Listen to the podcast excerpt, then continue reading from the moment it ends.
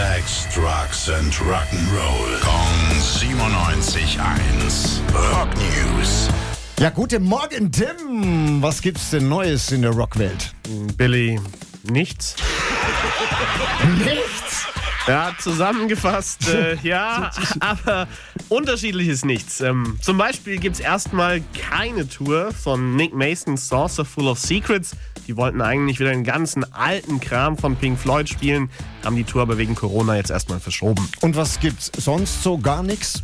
Äh, neue Musik bei Eagles-Konzerten. Die wollen nach wie vor im Februar auf Tour gehen und ähm, dabei wird es nur die alten Klassiker zu hören geben. Das hat jetzt Vince Gill verraten. Der ist seit vier Jahren als Ersatz für Glenn Fry dabei, der gestorben ist. Und äh, wurde gefragt, ob er nicht seine eigene Musik auch bei den Eagles-Konzerten spielen soll. Mhm. Und er hat gesagt, nee, auf gar keinen Fall. Wir bleiben bei den Klassikern. Weißt du was, Tim?